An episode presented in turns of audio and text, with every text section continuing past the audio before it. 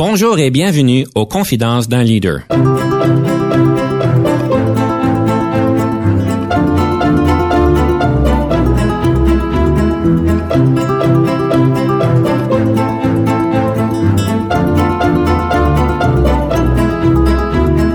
Ici Denis Lévesque, coach en leadership. Nous avons donc l'honneur et le privilège de recevoir en studio des leaders qui ont marqué leur communauté afin d'apprendre de leur expérience et de s'inspirer de leur sagesse. C'est tellement important, c'est tellement une belle leçon à apprendre parce que on a tendance à trop fixer le négatif et pas assez célébrer le positif. Bonjour et bienvenue à Confidence d'un leader. Aujourd'hui, nous lançons la 16e saison déjà. Jean-Paul, 16 saisons, ça fait déjà beaucoup. On a eu beaucoup d'invités, il y a eu de belles choses que nous avons fait, nous avons changé le format. Jean-Paul, qu'est-ce que tu dis de la 16e saison? La 16e saison va être à l'image des 15 précédentes, sauf que nous sommes beaucoup plus connaissants de la chose. Toi certainement, Denis, moi un peu plus. J'ai comme l'impression que cette 16e saison pourrait être euh, vraiment révélatrice de l'avenir du leader parce qu'on a exploré pas mal d'avenues dans le leadership. La 16e va amener encore quelques éléments méconnus. Pour commencer, nous allons aborder plusieurs sujets comme d'habitude sur le leadership. On va se poser la question, est-ce qu'un leader doit vraiment être imputable? Comment prendre des risques intelligents? Et dans la section du conseil du coach, nous allons parler quand un leader doit adresser à des situations difficiles. Avec la patience, nous allons regarder ça. Pour nous aider à naviguer le tout, nous avons le plaisir de recevoir en studio Madame Michelle Laframboise qui est une dirigeante principale en ressources humaines à la retraite. Bonjour, Madame Laframboise. Bonjour, Denis. Madame Laframboise, vous avez tout un parcours professionnel, évidemment. J'en donne un aperçu très rapide. Vous venez juste de finir en tant que dirigeante principale des ressources humaines à la Chambre des communes. Vous étiez vice-présidente des ressources humaines, service de bien-être et morale des Forces armées canadiennes. Vous avez été directrice de relations de travail, compensation et opérations régionales à Statistique Canada, directrice personnelle et développement directrice relations de travail. J'en passe beaucoup. Vous avez travaillé en Environnement Canada, les langues officielles. Vous avez été aussi au surintendant des institutions financières. C'est un grand plaisir de vous recevoir en studio. Merci beaucoup, Denis. C'est un énorme plaisir d'être ici. Ressources humaines, je pense que vous avez dédié votre vie aux ressources humaines, en tout cas comme on l'a pu voir. Pourquoi les ressources humaines? Je t'avoue que j'ai commencé ma carrière en ressources humaines purement par accident. J'étais une jeune femme. Euh, euh, nouvelle mariée, je cherchais un emploi et puis ils avaient deux postes ouverts, un en finance et un en ressources humaines. J'ai appliqué aux deux et c'est les ressources humaines qui m'ont appelé en premier. Sinon, je pourrais, j'aurais potentiellement faire ma carrière en finance. Mais euh, ceci dit, c'est un domaine que j'ai trouvé tellement intéressant dès le début et il y a tellement de différents aspects à apprendre. J'ai fait du temps en dotation, j'ai travaillé en développement, j'ai travaillé en relation de travail, en évaluation de poste. Donc, j'ai vraiment eu la chance de vivre plusieurs aspects de les ressources humaines avant de monter un peu les échelons. Qu'est-ce qui vous a gardé en ressources humaines? Parce que le comité de sélection, dès le début, a eu la sagesse de vous mettre à bonne place, mais euh, vous auriez pu probablement aller ailleurs par la suite. Je pense que vraiment, c'est l'aspect humain. C'est vraiment intéressant à dire parce que on pense que les gens qui travaillent en ressources humaines, c'est parce qu'on est tous euh, des, des, travailleurs sociaux à cœur et puis on veut aider les personnes, mais c'est parce que je vois tellement l'importance de la contribution des employés dans un environnement, dans un commerce. C'est tout, là. C'est vraiment le plus gros. Les gens, ils mettent beaucoup d'énergie dans l'informatique, on met de l'énergie dans le marketing, on met beaucoup d'énergie dans les finances, mais on a tendance à oublier les gens, les, les personnes, les ressources humaines qui amènent et qui contribuent pour atteindre tous les résultats. Et puis, euh, moi, j'aime beaucoup être leur euh, avocate, leur voix et m'assurer qu'ils ont les programmes et les outils nécessaires pour pouvoir réussir. Madame Laframboise, quel serait le plus grand mythe au niveau des ressources humaines, des choses, des impressions que le monde peut avoir qui sont absolument faux par rapport aux personnes aux ressources humaines? Le plus gros mythe, c'est qu'on a tous le cœur tendre. euh, on parle de les gens en ressources humaines, ils sont, c'est des bureaucrates, mais euh, qui sont, ils sont tous euh, trop, euh, trop soft pour faire le travail. Puis au contraire, moi j'ai vu des gens.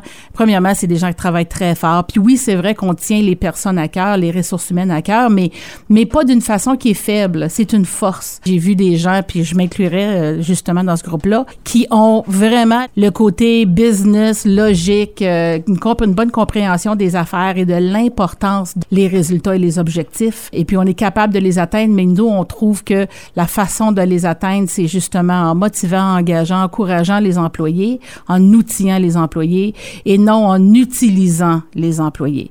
Madame Laframboise, on va pouvoir décortiquer le sujet un peu plus lors de notre entrevue, mais on va aller dans le feu du sujet avec la question de perspective. Un leader doit-il ou elle être imputable? Justement, c'est un sujet que je tiens à cœur parce que je trouve que dans les dernières années, l'imputabilité est quelque chose que les gens ont de la difficulté à comprendre. C'est-à-dire que on sait tous que quand on est leader, un bon leader, un bon chef, va déléguer. On délègue le travail, on délègue les, les objectifs, on donne aux employés les résultats à atteindre. Mais avec cette délégation-là, on doit aussi déléguer l'imputabilité qui va avec le travail et avec les objectifs. C'est-à-dire que on doit être capable de leur donner donner l'imputabilité dans le sens qu'on leur donne la place pour faire ce qui est nécessaire, pour prendre les décisions qu'ils doivent prendre pour atteindre les résultats et on se, on s'enlève un peu de ça et qu'on est prêt à vivre avec les conséquences, positives ou négatives et que on leur donne l'imputabilité pour les résultats, mais nous, on le sait que ultimement, on demeure imputable et on est capable d'accepter que des fois, on le fait, on est aveugle en le faisant. Moi, une fois que quand je délègue, je déléguais à mes employés, à mes collègues, je m'enlevais complètement pour leur laisser la place. C'était tellement important qu'ils aient la place, mais qu'ils aient la confiance que si jamais ils s'enfargeaient ou si on arrivait, on réussissait pas de la façon qu'on aurait voulu, que moi, je prenais l'imputabilité pour ça parce que c'est moi qui l'avais délégué.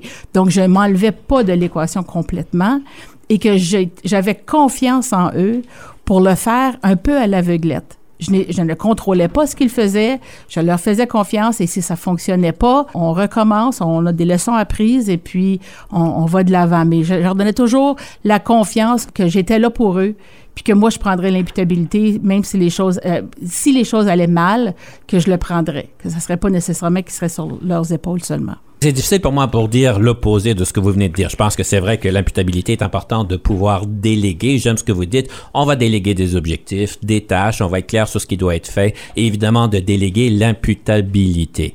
La difficulté dans tout ça, ce que je peux voir, parce que c'est plus facile à dire que de faire, un, en tant que leader, faut vraiment qu'on soit solide pour pouvoir assumer les répercussions, les erreurs qui sont là. Mais il faut savoir aussi comment le faire parce que les compétences du leader qui délègue l'imputabilité doit quand même être forte. Il faut pouvoir reconnaître qu'est-ce que nos euh, employés peuvent faire, qu'est-ce qu'ils peuvent assumer comme risque. Faut pouvoir bien les encadrer. Faut pouvoir leur permettre d'avoir un carré de sable. Moi, j'aime ça faire la référence du carré de sable parce que dans le carré de sable, tu t'amuses, tu fais ce que tu veux, tu peux faire toutes les erreurs sont permises, tu, je sais que tu vas pouvoir t'en remettre. Mais moindrement que tu sors du carré de sable, je dois être impliqué pour pouvoir bien évaluer les risques, de bien accompagner les choses.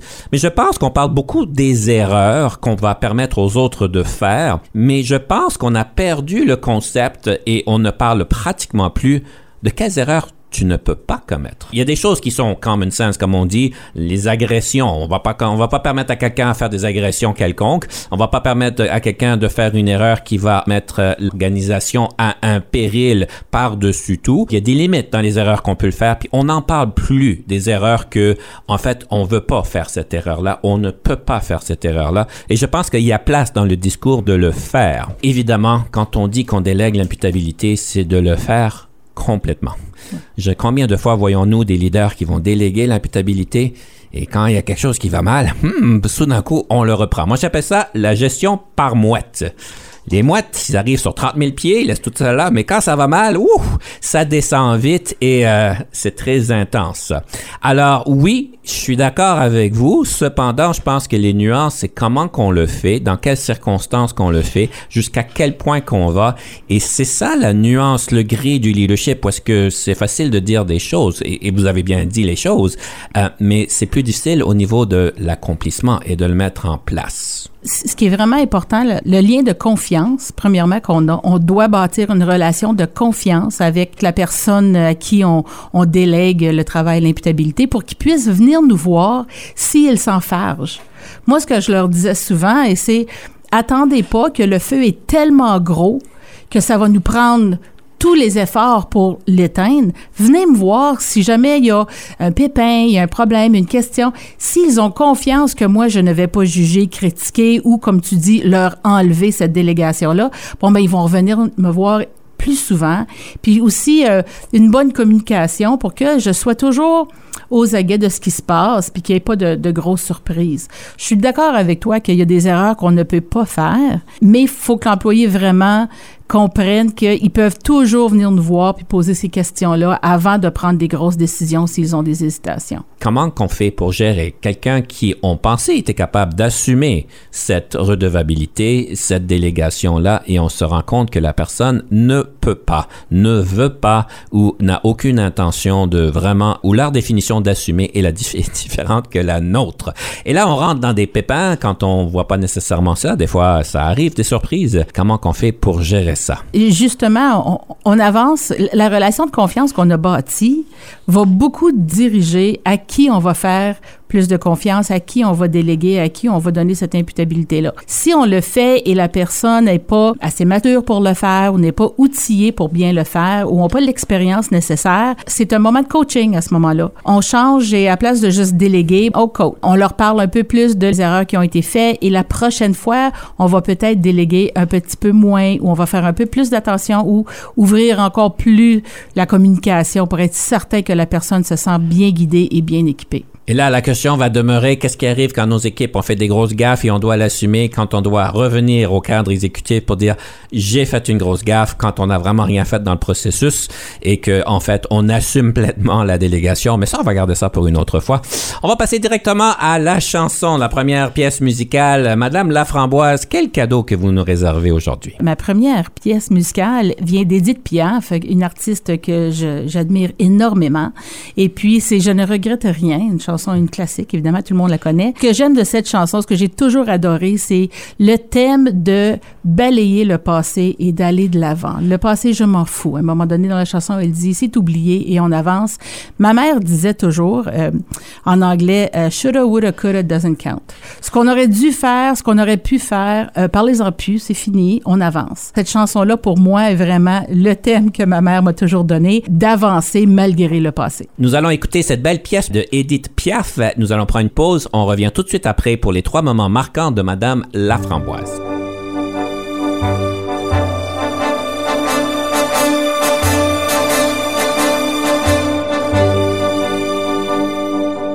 Non, rien de rien. Non, je ne regrette rien. Ici Denis Lévesque. Si vous cherchez l'excellence en leadership, nous sommes intéressés à vous parler. Venez nous visiter à solutionoptigestion.ca.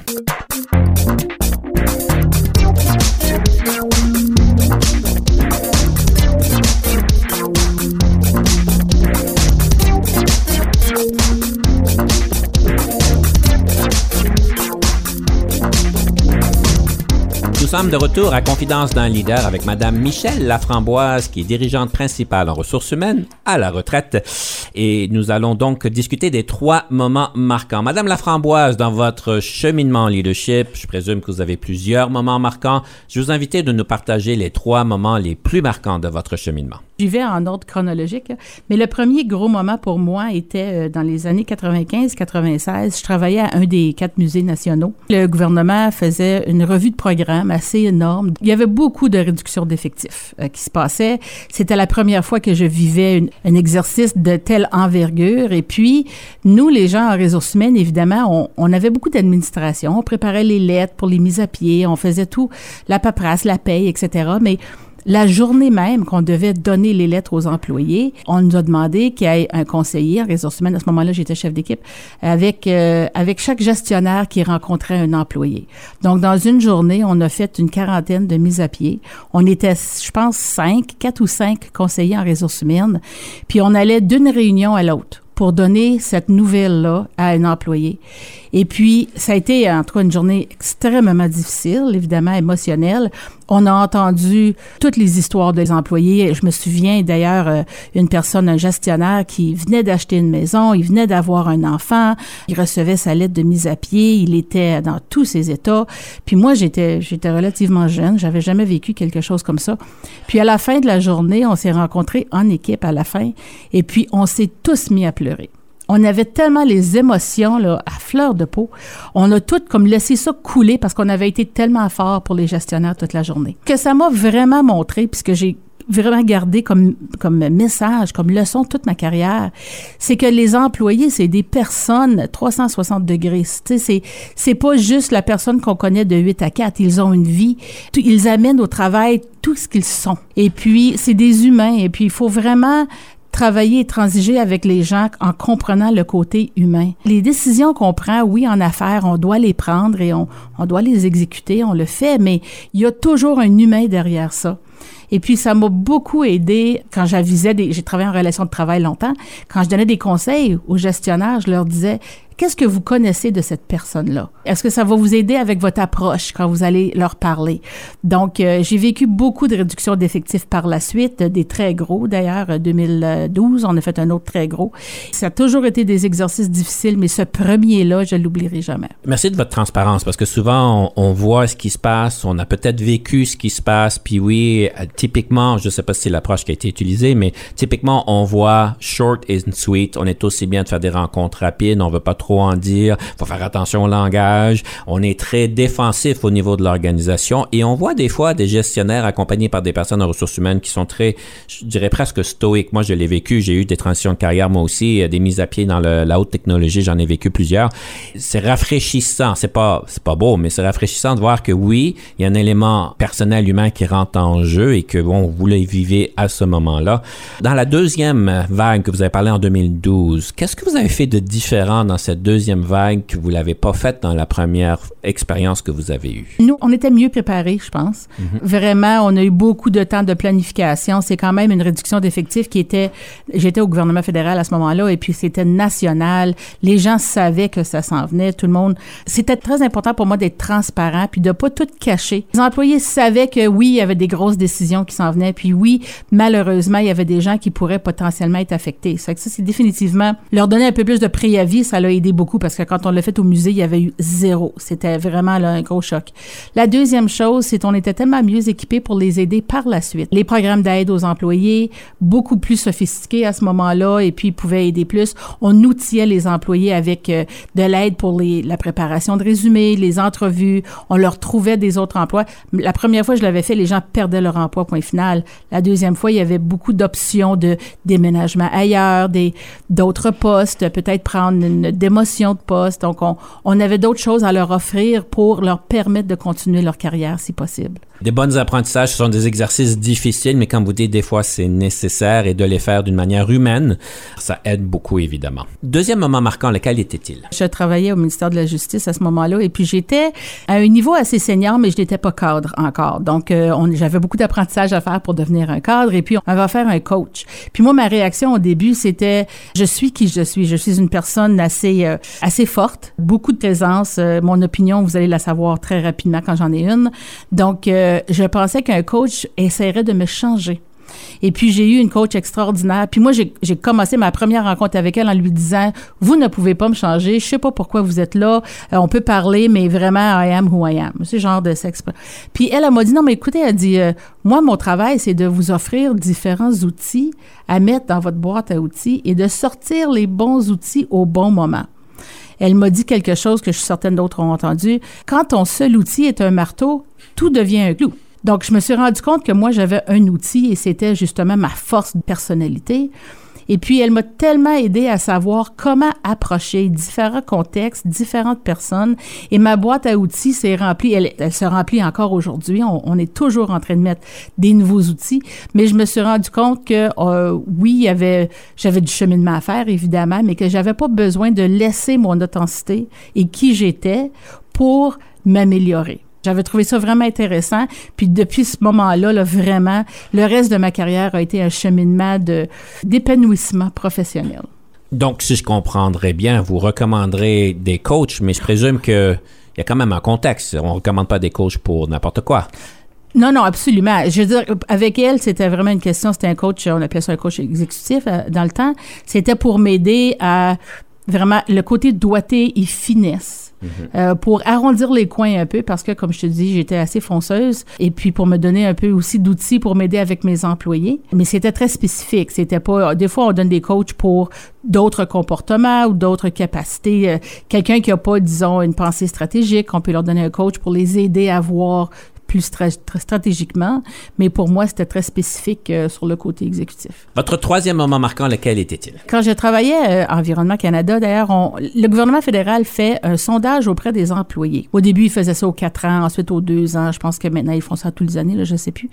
Mais euh, on avait fait faire le sondage et puis on avait tout mis les résultats pour le ministère. Et puis, mon équipe était parmi une des équipes avec les cinq meilleurs résultats dans tout le ministère pour ce qui était sur le niveau de satisfaction de nos employés, leur mieux-être, leur, développement professionnel. En tout cas, on avait eu vraiment une très, très, très bonne cote. Et puis, euh, donc, on a fait du travail pour aller voir comment on pouvait améliorer les secteurs qui étaient peut-être moins élevés. Ce que je ne savais pas, c'est que mes employés avaient décidé que les résultats étaient tellement bons, ça démontrait tellement une bonne gestion qu'ils se sont mis ensemble et puis ils ont développé des des prix euh, de reconnaissance pour l'équipe de gestion pour nous remercier de leur avoir offert un environnement de travail qui leur permettait de travailler, de s'épanouir, d'être engagés, etc. Et puis, euh, ils nous ont fait une belle surprise. Ils nous ont donné à moi et mon équipe de gestion des très beaux certificats et des prix de reconnaissance qu'on avait évidemment, c'est pas nous qui avions fait ça, là, ça faisait partie du sondage, mais j'ai réalisé à ce moment-là que la reconnaissance de nos employés, elle est tellement plus importante, elle valait beaucoup plus pour moi que toutes les reconnaissances que j'aurais pu recevoir de la part de mes supérieurs. C'est un très beau geste qu'on n'entend pas parler souvent. En fait, vous êtes la première qui me partage, je suis certain qu'il y en a d'autres, mais il n'y en a pas beaucoup, qui nous partagent que les employés se mettent ensemble pour donner des certificats de reconnaissance. Quand vous avez reçu ça, quand vous avez vu ce qui se passait, c'était quoi votre première réaction? J'étais tellement surprise parce qu'on travaillait sur les résultats du sondage, mais nous, on était fixés sur les marges, où est-ce qu'il y avait de- les secteurs euh, jaunes et rouges, où est-ce qu'on avait besoin de travailler? On voulait en faire plus pour améliorer nos chiffres. On n'avait pas pris le temps de fêter, de célébrer les, les parties du sondage qui étaient tellement positifs. Puis les employés, eux, avaient vu ce qui était positif. Puis c'est ça que les autres, ils voulaient célébrer. C'est tellement important, c'est tellement une belle leçon à apprendre parce que on, on a tendance à trop fixer le négatif et pas assez célébrer le positif. Donc j'étais très surprise parce que nous, on s'en allait dans une direction complètement différente. L'équipe de gestion se rencontrait puis on regardait les résultats, on faisait nos plans, mais jamais qu'on aurait pensé vraiment célébrer l'autre côté de la médaille. C'est touchant ce que vous nous dites, puis euh, c'est beau à voir. Et en fait, ça, ça, ça va aussi à une autre chose qu'on va dire souvent, le plus haut qu'on va dans l'organisation, le moins de rétroaction qu'on reçoit. C'est une réalité que je vois dans bien des domaines, à bien des places, et ça, c'est une des manières, je pense, de vous donner une rétroaction que vous faites du bon travail. Je vais peut-être tourner un peu la, la question si quelqu'un a donné des rétroactions à son VP, à son CHRO, quoi que ce soit, que ce soit positif et ou constructif. Comment est-ce qu'on ferait ça? Euh, Ben écoutez, je peux vous dire, dans mes deux derniers rôles, j'ai été justement à la tête des ressources humaines et puis je recevais beaucoup de rétroactions de mes employés ou la part des clients qui recevaient nos services. Et puis, si tu te rends disponible, moi, je suis une personne extrêmement accessible. J'ai toujours été accessible dans mes rôles. Donc, appelle-moi, viens faire un tour dans mon bureau. Si je me promène lors d'un café, venez me jaser. Puis les gens le faisaient. Donc, c'est comme ça que je recevais parce que la porte était grande ouverte. Et puis, j'étais tellement ouverte à recevoir cette rétroaction-là. Je n'étais pas défensive du tout.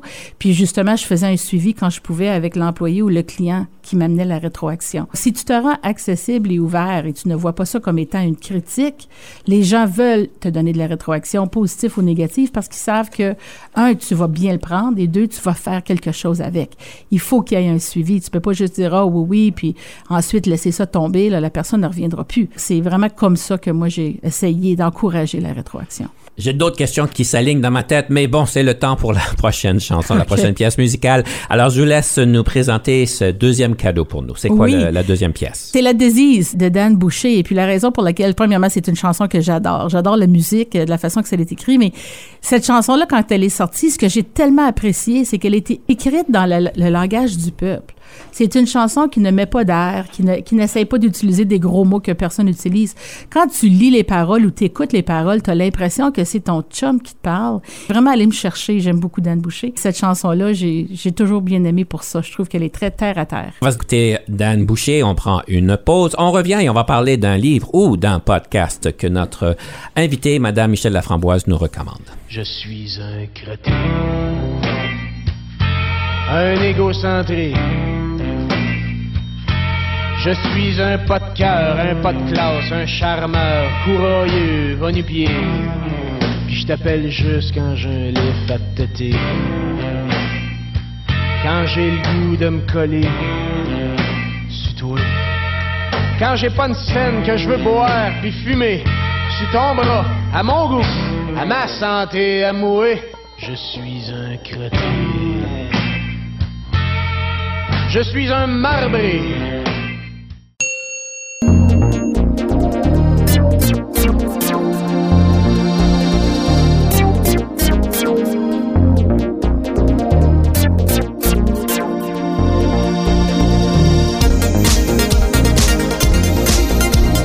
Sommes de retour à Confidence d'un leader avec Michel Laframboise, qui est dirigeante principale en ressources humaines à la retraite. Madame Laframboise, on parle d'un livre, d'un podcast, d'un TED Talk, de quelque chose. Qu'est-ce que vous nous recommandez pour nous aider à continuer sur notre cheminement? J'ai lu plusieurs livres, mais il y en a, il y en vraiment pas qui est resté avec moi à ce point-là. Mais il y a un TED Talk que j'ai vu il y a longtemps, moi je dirais bon 15 ans, qui m'avait tellement frappé et c'était un monsieur qui danse dans euh, à un concert à l'extérieur. T'as un monsieur qui est debout et qui danse et puis le TED Talk parle de le leader, c'est le gars qui se lève debout puis qui danse. Puis lui il fait quelque chose de simple, il a une vision claire, il s'amuse il invite les gens à venir le retrouver. Mais le vrai leader dans cette chose-là, c'est la première personne qui va le rejoindre. La première personne qui va le retrouver, ce qu'ils appellent, le- ils disent le premier suiveur, on va dire, euh, qui est d'accord avec lui, qui voit la vision, qui veut faire ce que ce, ce monsieur-là veut faire, puis qui va le retrouver et qui donne la permission à tous les autres qui regardent et qui voudraient s'y joindre. S'il donne la permission à tout le monde de venir le faire. Parce qu'une fois que le premier suiveur arrive, tous les autres se lèvent et bon, là, ça commence à faire une foule et ça devient un mouvement. La première personne qui danse, c'est le leader qui a la, vision et qui invite les gens, mais pour moi, le leader qui est sous-estimé là-dedans, c'est la première suiveur qui ouvre la porte et qui dit oui, moi, je, je te vois, je crois en ce que tu fais, je veux faire ça avec toi et je dis aux autres que let's go, on le fait. Donc, ce TED Talk-là m'a toujours resté. Puis, il est facile à trouver. Là. Il s'agit juste de mettre en Google. La deuxième chose que je vous inviterais à, lire, je suis allée à une conférence euh, à un moment donné, puis il y avait un conférencier du nom de Michael Bungay-Stanier, qui est un coach, un expert dans le coaching. Il a écrit un livre. euh, il a écrit plusieurs livres, mais il y en a un qui est en français présentement. Ça s'appelle 10 minutes pour coacher ses collaborateurs. Monsieur Stanier, en tout cas, moi, je l'ai trouvé extraordinaire comme conférencier et j'aime tellement son approche de coaching. Elle est simple, elle est rapide et il a, écrit plusieurs très bons livres. Donc, si vous cherchez quelqu'un sur le côté coaching, Michael Bungay-Stanier, c'est quelqu'un euh, que je trouve euh, très bien. Des belles ressources pour nous inspirer, pour nous donner des nouveaux outils dans nos compétences. Madame Laframboise, vous aimez beaucoup parler de prendre des risques intelligents. Autant qu'on a parlé au début de l'émission de faire des erreurs, mais il y a des erreurs qu'on veut pas faire. Je présume qu'il y a des risques qu'on veut pas prendre et des risques qu'on devrait être voulant de prendre, mais d'une manière intelligente. Alors, vous mettez le mot intelligent dans risque et je vous invite de développer un peu ce que vous voulez dire par ça. Premièrement, je suis une personne qui a une tolérance au risque assez élevée. Tout le monde a leur propre niveau de tolérance et je le comprends ça, mais moi, mon niveau est assez élevé parce que je suis quelqu'un aussi qui a, j'ai pas peur de l'imputabilité de dire que j'ai fait une erreur. Bon, ce qui arrive, c'est que quand on parle de risque, les gens ont très peur parce qu'ils réalisent pas qu'on peut calculer un risque, on peut mitiger un risque, on peut établir des façons d'éviter un risque. C'est pas juste fais-le, garoche-toi, puis on va essayer tout et rien. C'est vraiment de comprendre si on prend ce risque-là, qu'est-ce qui sont les bénéfices, comment est-ce qu'on peut s'assurer, comme tu disais tantôt, il y a des erreurs qu'on ne veut pas faire. Bon, mais soyons clairs jusqu'à jusqu'à où on peut aller avec un risque. Donc, un risque intelligent, c'est un risque qui a été mesuré, qui a été calculé et pour lequel on a, on a tout mis en place pour mitiger euh, les conséquences ou les répercussions potentiellement négatives. Je trouve qu'on n'enseigne pas les, la nouvelle, les nouvelles générations qui montent n'ont pas de compréhension de la gestion du risque puis de comprendre la différence entre l'impact et la possibilité. Tu sais, oui, oui, l'impact est énorme. Si tu es un gardien à une piscine, disons un lifeguard à une piscine, le risque est énorme si tu sais pas ce que tu fais, mais le- les chances que ça va arriver, par contre, faut vraiment mettre ça en, perspective. Donc, moi, je suis une personne qui est très forte sur le risque pourvu que vous savez, vous l'avez identifié, ce risque-là, et vous savez quoi faire si jamais il arrive X, Y, Z. Mais une fois que c'est fait, faites-le. Je suis une grande fan du hockey. Une de mes citations préférées dans la vie, c'est Wayne Gretzky qui a carrément dit euh, Vous allez rater 100% des tirs que vous n'essayez pas. C'est vrai, de dire non parce que X, Y, Z, ben, ouais, mais tu sais jamais. Tu sais jamais. Donc, euh, une belle réussite demande toujours un peu de risque. Ça m'inspire de faire ben des tirs au but malgré que je suis en défense, alors euh, ça risque d'être un peu loin, mais bon, peut-être qu'il y en a un qui va rentrer. La formule pour calculer le risque, est-ce que vous vous référez à la formule traditionnelle en gestion de projet, le pourcentage de probabilité multiplié par euh, l'impact possible de- sur une échelle d'un 10 en ayant identifié ça, ou est-ce que vous avez différentes formules? Ben, c'est pas une forme. Oui, c'est les deux mêmes éléments. C'est l'impact et, et la possibilité, les chances. Il faut regarder la culture dans laquelle tu travailles. Comme vous savez, vous avez mentionné tantôt, j'étais à la Chambre des communes avant de prendre ma retraite et c'est évident que la culture à la Chambre des communes, qui est une organisation extrêmement visible, qui a un profil public très élevé, la tolérance du risque est très différente, disons, de quand je travaillais avec les forces canadiennes. Eux, ils sont beaucoup plus novateurs sur beaucoup de choses et puis ils sont peut-être plus prêts à prendre des risques. Statistique Canada, évidemment, ils prennent des risques, mais eux, ils font tous les calculs d'avance. Donc, la culture dicte le genre et le niveau de risque qu'on doit prendre et soyez vraiment au courant de ça. Comprenez avec qui vous travaillez. Puis, euh, comme par exemple, il y a différents, il y a des risques financiers. Il y a pour avoir une perte d'argent. Puis, si vous êtes une organisation qui a beaucoup d'argent, c'est pas un problème. Si vous êtes une organisation qui est vraiment là sur un budget minime, bon, ben les risques financiers deviennent beaucoup plus importants. Le risque de réputation, comme j'ai mentionné, la Chambre des communes, tout ce qu'on faisait était dans les nouvelles. Là. On était dans les journaux. Donc, le risque de réputation très élevé, tandis qu'une petite organisation ou une organisation plus euh, disons, dans l'ombre, euh, on, le saurait, on le ferait moins. Donc, la culture de l'organisation et le niveau de tolérance de risque de ta gestion et de tes chefs, parce qu'on a tous des patrons, et de tes clients, c'est très important à considérer. Si vous êtes quelqu'un qui veut prendre plus de risques et qui voit des bénéfices à le faire, mais la culture ne le permet pas, dans votre expérience, combien de temps que ça prend pour changer la culture? Parce que si on arrive avec des gros risques, la culture ne l'acceptera pas. Je présume qu'on veut travailler sur la culture pour la modeler un petit peu plus, la changer. Combien de temps que ça prend pour changer une culture pour adopter plus de risques? Ça, c'est des années, parce qu'il y a des cultures, évidemment, qui sont vraiment euh, coulées dans le béton depuis des années et des années. Il y en a d'autres. Là, tu as travaillé dans le monde de la technologie, tu le sais que là, ça change tellement rapidement que le risque se fait facilement, le changement se vit facilement. Moi, je te dirais que as 3 à 5 ans pour pouvoir vraiment avoir une culture qui accepte le risque. Mais la meilleure façon de commencer ça, c'est de commencer petit. Prendre des risques qui sont vraiment très renfermés ou est-ce que on peut complètement mitiger et gérer le tout. Et quand ça, ça réussit, les quick wins, hein, quand ça, ça réussit, bon, ben là, tu en fais un petit peu plus et un petit peu plus. Puis, quand tu bâtis la confiance de tes connaissances et de tes capacités, les capacités de ton équipe, bon, mais là, les gens vont te faire confiance un peu plus avec des risques. Mais des fois aussi, il faut expliquer aux gens. Bon, mais écoute, c'est quoi le pire qui pourrait arriver? Oui, on est au courant, puis on accepte tout ce qui est, c'est de savoir qu'est-ce qui pourrait arriver. Mais moi, je te dirais, commencez petit et grandissez avec le, essayez pas trop fort, trop gros, parce que, trop vite, parce que là, les gens vont se mettre à dos rapidement.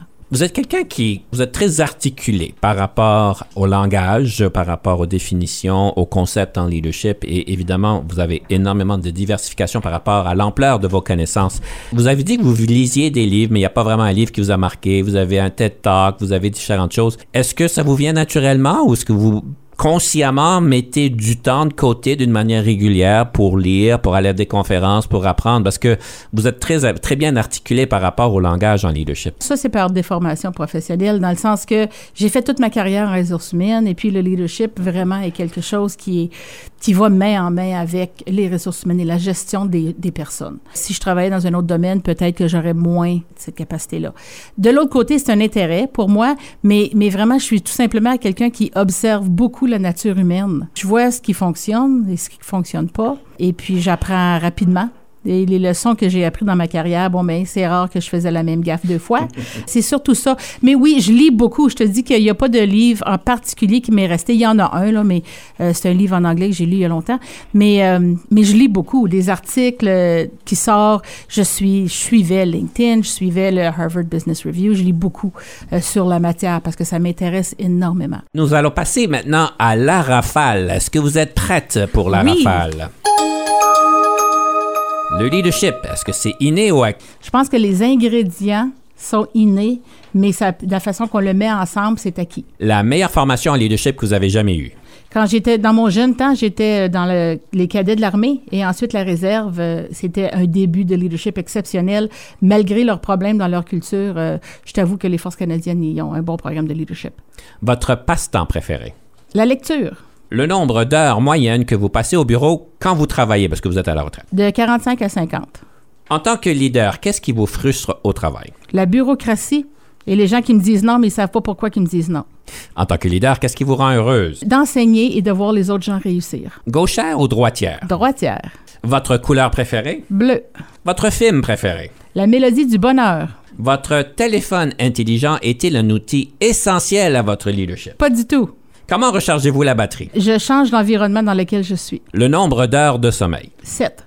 Que mettez-vous sur votre pizza? Hawaïenne, jambon, ananas, bacon, oignon. Avez-vous toujours voulu devenir une leader ou est-ce un parcours de circonstances? Toujours voulu, depuis un très jeune âge. À l'école.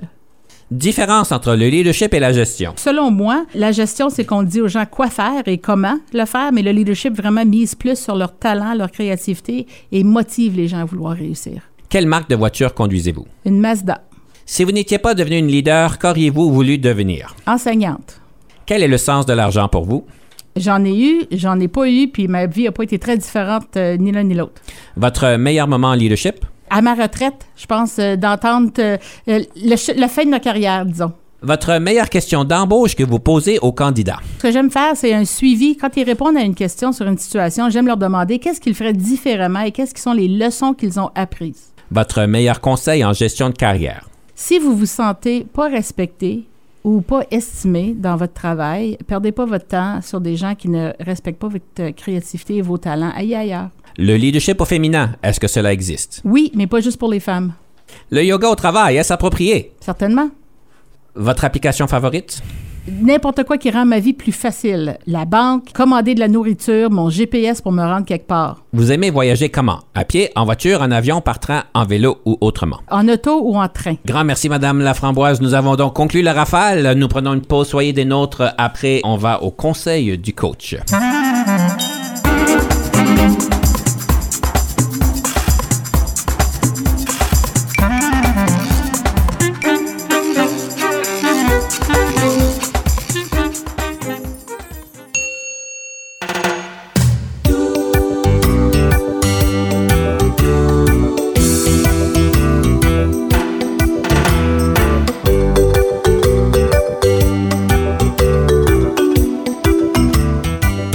Sommes de retour à Confidence d'un leader et c'est le moment du conseil du coach. Aujourd'hui, j'aimerais vous parler d'une compétence en leadership, c'est-à-dire la patience. Vous allez me dire, ben, Denis, ça veut dire quoi avoir de la patience pour un leader?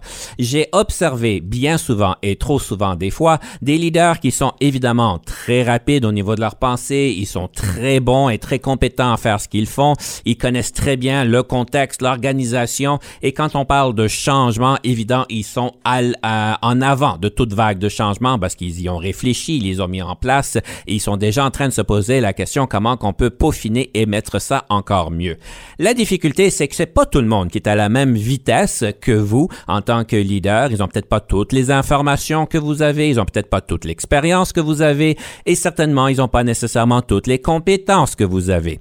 Et combien souvent j'ai pu observer des leaders qui essaient d'aller vite, qui essaient de dire aux personnes, ben là, où est-ce que t'es rendu, où est-ce que t'es rendu, où est-ce que t'es rendu, euh, où est-ce que ça s'est rendu, comment ça se fait que c'est pas fait, etc., etc. Alors là, je vais vous inviter de pouvoir vous observer et de pouvoir prendre patience. Rappelez-vous que quand on parle de leadership, l'évaluation de rendement n'est pas selon votre rendement personnel, mais selon de votre équipe. Et ce qui est important, c'est que votre équipe ait beaucoup de succès. Parce que quand on est trop impatients et qu'on demande toujours des mises à jour et qu'on pousse le monde trop, le monde se sent, mi- euh, on pourra parler de micro-gestion, c'est pas nécessairement très bien. Ça, en, en fait, fait un climat de travail où est-ce que on se sent pas à notre meilleur parce que notre leader est toujours deux minutes ou deux semaines avant nous et on se sent comme on n'est pas très compétent. Alors, il faut savoir comment bien doser les mises à jour, comment bien doser les demandes d'informations et de pouvoir laisser le monde aller à leur vitesse, sachant que Bien sûr, il y a des vitesses acceptables, il y a des vitesses qui sont pas acceptables. On parle souvent d'exceptions qu'on veut vouloir améliorer les choses pour ceux qui sont trop lents, mais je vais vous demander de regarder ça d'une manière générale. Avoir de la patience, de développer la patience et de se mettre un peu à la place des autres par rapport à leur vitesse.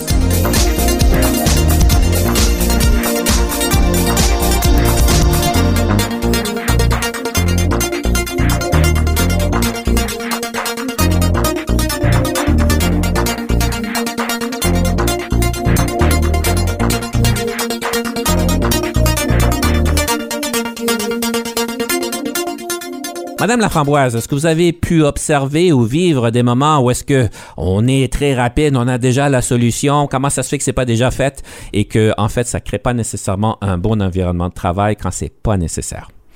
Euh, oui. Donc, euh, premièrement, je dois vous avouer, je ne suis pas une personne patiente. Euh, je suis certaine que vous avez peut-être eu cette rétroaction-là, mais si vous demandez à des gens qui travaillent avec moi, ils vont vous le dire. Je, je ne suis pas une personne patiente, mais je ne suis pas quelqu'un qui fait de la microgestion non plus. Donc, pour moi, si on établit un échéancier qui est clair et que tout le monde est à l'aise avec, je suis capable de me retirer et d'attendre qu'on arrive où est-ce qu'on a besoin d'être au bon moment. Ceci dit, quand on parle de, de, vitesse et de patience, euh, je pense que où est-ce que c'est le plus difficile pour moi, c'est que justement, quand je suis en, en équipe avec mes collègues, avec euh, mes supérieurs, c'est là que mon manque de patience et, et le manque de vitesse vient vraiment me chercher moi, je trouve des solutions rapidement. Je veux qu'on passe à la prochaine chose. Je veux pas perdre beaucoup de temps. Et puis, euh, des fois, je travaille avec des collègues qui sont pas du même avis que moi. Donc, j'ai eu souvent dans ma carrière à être obligée de prendre un peu de recul et de laisser les gens travailler à leur vitesse parce que c'est ils trouvent ça achalant évidemment que moi j'avais let's go let's go let's go tu sais c'est vraiment mon ma façon de, de travailler, mais euh, sou- je me suis souvent fait dire que f- il faut laisser aux autres la place et le temps d'analyser et de penser à comment est-ce qu'ils veulent faire quelque chose. Donc, j'essaye. C'est vraiment, ça fait partie de mon développement professionnel dans les 30 ans que j'ai travaillé. Je pense que j'étais beaucoup mieux à la fin que j'étais il y a 20 ans. Mais, mais c'est quelque chose que j'ai toujours trouvé difficile. Donc, un échéancier clair des objectifs clairs et une communication qui est bonne pour moi était de mise parce que sinon, si je savais pas où est-ce que tu étais rendu, ben là, à ce moment-là, c'est évident que je vais pousser peut-être un peu plus fort. Tandis que si tu me dis, écoute, reviens me voir dans six mois, là, ça va me prendre six mois, OK. À ce moment-là, je vais prendre euh, du recul. Donc, d'avoir des échéanciers clairs où est-ce qu'on peut se mettre d'accord sur des mises à jour, sur des délivrables et d'avoir la patience et la résistance de pas demander deux jours d'avance une mise à jour quand on avait demandé ça dans trois semaines. Oui. Mais je dois, je, je dirais aussi, par contre, que j'étais beaucoup plus patiente avec mes employés que je l'étais avec mes collègues ou avec des gens dans d'autres secteurs de l'organisation. Euh, parce que je me souviens d'avoir été employée et puis, tu sais, c'est important de leur donner cette place-là. Et d'ailleurs, j'ai pris ce conseil-ci, pas parce que vous avez reçu la rétroaction, mais c'est parce que c'est quelque chose à qui j'ai réfléchi dernièrement, dire, ah, on a revu ça encore dans les dernières semaines dans mon travail. Alors, tout ça pour dire, très belle réflexion. Merci beaucoup, Madame Laframboise. Là, on va passer un petit peu à certaines questions qui sont peut-être plus personnelles, parce que, évidemment, j'ai collectionné et j'ai récolté euh, des rétroactions à votre égard. Ils sont évidemment tous très bonnes. Et j'aimerais donc creuser un petit peu.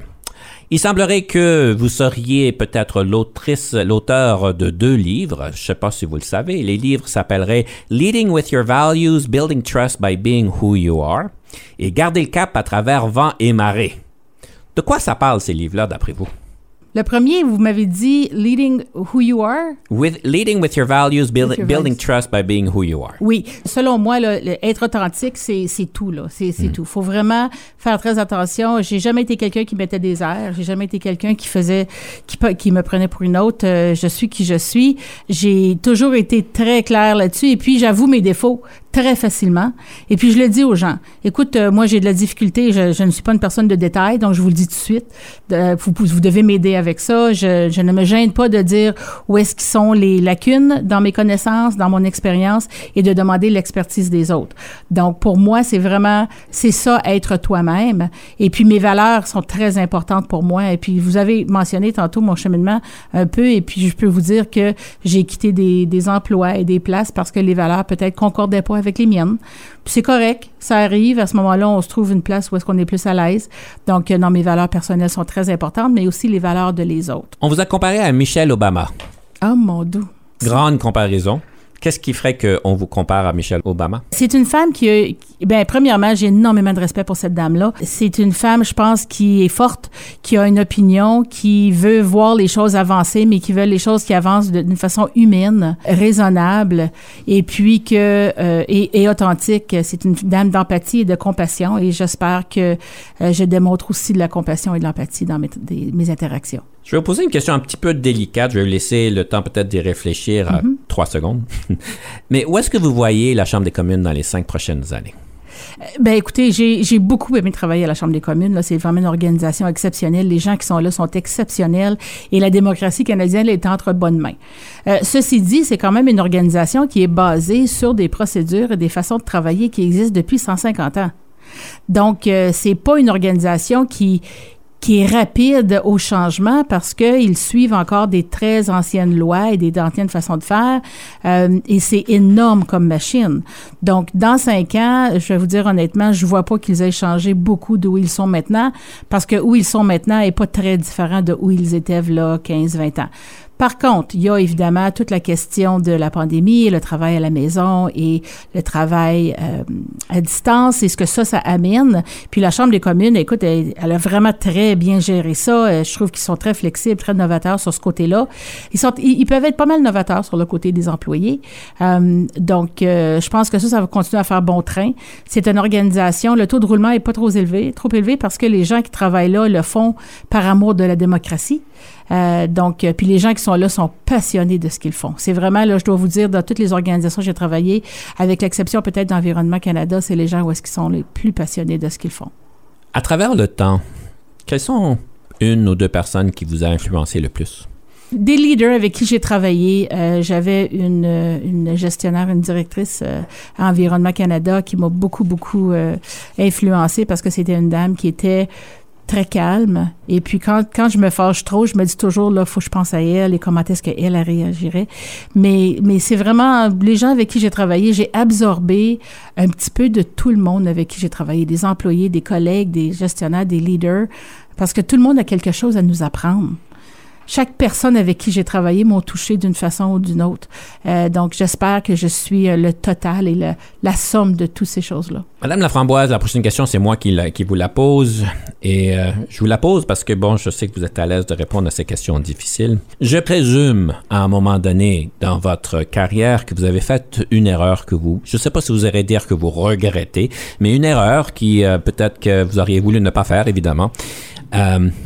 Quelle a été l'erreur à haut niveau? Qu'est-ce que vous en avez appris? Qu'est-ce que vous avez fait avec? Qu'est-ce que... Peut-être nous partager ça. Euh, je vais tout simplement vous donner un peu les détails euh, assez euh, mm-hmm. haut niveau. J'étais dans une, euh, dans une organisation où est-ce que je travaillais de façon très proche avec les syndicats. Et puis, euh, j'ai pris un risque euh, à essayer de faire quelque chose qui était peut-être pas tout à fait en ligne avec les pratiques normales de relations patronales syndicales. Et puis, euh, je me suis fait prendre. Euh, et puis, ça a été quelque chose qui aurait pu potentiellement devenir un gros problème pour l'organisation pour laquelle je travaillais. Euh, donc, euh, j'ai eu quelques soirs à ne pas dormir, évidemment, à savoir hmm. quoi faire avec ça. Et je suis allée voir ma patronne. J'ai été très honnête euh, dès le début. Puis, je lui ai tout mis la situation. Euh, et puis, je lui ai, évidemment, je me suis excusée, mais les leçons apprises étaient énormes là-dedans. J'ai tout dit. Et puis, je lui ai demandé son aide pour savoir on fait quoi pour se sortir de là. Puis, quand je parlais tantôt d'imputabilité, cette personne-là, cette directrice-là que j'ai eue, euh, écoute, elle a tout pris sur ses épaules à elle. C'était pas moi, c'était pas mon nom, c'était elle et l'organisation qui allaient régler ça. Puis, elle l'a fait. Euh, on a travaillé ensemble, on a trouvé des bonnes solutions. On a on a amené les bonnes parties à la table. Et puis moi, j'ai, écoute, je me suis excusée. J'ai, euh, j'ai dû faire, euh, je, je connais pas l'expression en français, mais eat crow, là, tu sais, euh, j'ai Mhm. pas eu le choix. Mais comme je dis tantôt, moi, j'ai pas peur d'avouer quand je fais une erreur. On apprend de ça. J'ai beaucoup appris. Et puis, euh, elle a été vraiment extraordinaire. Elle m'a pas tapé sur la tête pour me dire, t'aurais jamais dû. C'était, OK, c'est fait. On fait quoi pour le régler? Puis, c'est comme ça que j'ai essayé de travailler avec mes employés quand ils faisaient une erreur ou quelque chose allait pas. It's done. C'est fait. On On trouve des bonnes solutions. Puis, euh, arrête de t'en faire. Euh, T'as pas besoin de revivre euh, ça. Merci beaucoup, Madame Laframboise. Ce fut une entrevue bien inspirante euh, et euh, je suis vraiment content qu'on a pu lancer la 16e saison avec cette émission ici. Malheureusement, le temps s'écoule et nous devons clôturer notre émission. Alors, je vais vous inviter de nous partager une citation sur le leadership. Quelle serait la citation que vous avez à nous partager? C'est quelqu'un avec qui je travaillais qui disait ça. Euh, C'est en anglais, mais je vais vous la traduire. Fearless advice, loyal implementation. Euh, donc, euh, donnez vos conseils courageux, mais en bout de ligne, faites la mise en œuvre de ce qu'on a à faire. On avance. Donc, euh, oui, on peut en parler. Il faut pas se perdre trop là-dedans, là, mais moi, je dirais ça aux gens. Oui, soyez courageux dans votre opinion et, et les conseils que vous donnez, mais une fois qu'une décision est prise, faites partie de l'équipe et euh, on exécute. Je vous laisse avec ça et je vous invite de nous présenter la troisième et dernière pièce musicale. La dernière pièce musicale, c'est une chanson qui s'appelle Les deux mains dans la terre. Ça vient d'une comédie musicale qui s'appelle Vache the Musical, une comédie musicale qui a été mise sur pied par euh, l'association franco-ontarienne et qui a fait une tournée en Ontario en français. La raison pour laquelle j'aime bien cette chanson, c'est premièrement, elle parle de quelqu'un qui veut travailler la terre parce qu'il se sent libre quand il a les deux mains dans la terre. Donc les paroles viennent me chercher, mais évidemment, c'est une chanson très importante pour moi. C'est mon fils euh, qui est artiste-interprète euh, qui interprète cette chanson-là. J'ai bien hâte de l'écouter. Merci pour ce cadeau. Merci beaucoup à vous. Et euh, chers auditeurs, profitez de ce cadeau et on se reparle la prochaine fois. J'ai pas besoin de des affaires. Je suis pas né pour un petit pain non plus. Dans le fond, ce qui fait mon affaire, c'est de pas toujours dormir dans la rue.